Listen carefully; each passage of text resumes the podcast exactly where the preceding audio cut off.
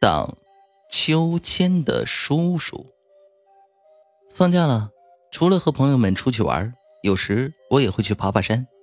我家后面就是郁郁葱葱的大黑山。一天我回来时，在楼下看到了七楼的小兰兰，一个聪明可爱的四岁小女孩。我很喜欢小兰兰，就走过去和她玩。兰兰，姐姐陪你玩好吗？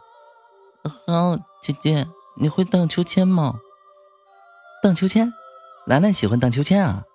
嗯，小兰兰小脑袋也重重的点了两下。兰兰喜欢看叔叔荡秋千，是吗？对呀，叔叔秋千荡的可好了呢。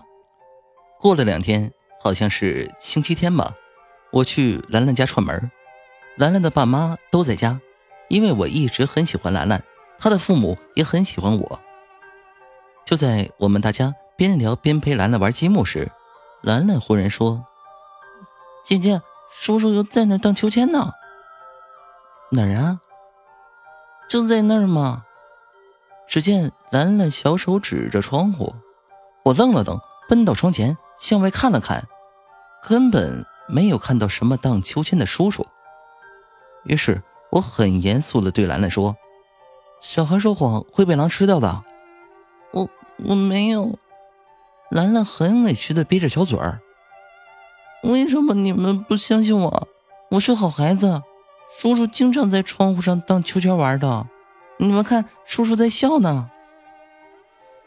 我当时突然觉得好冷，汗毛一根根争先恐后的立了起来。我和兰兰的爸妈面面相似，不敢相信，因为。兰兰的家在七楼。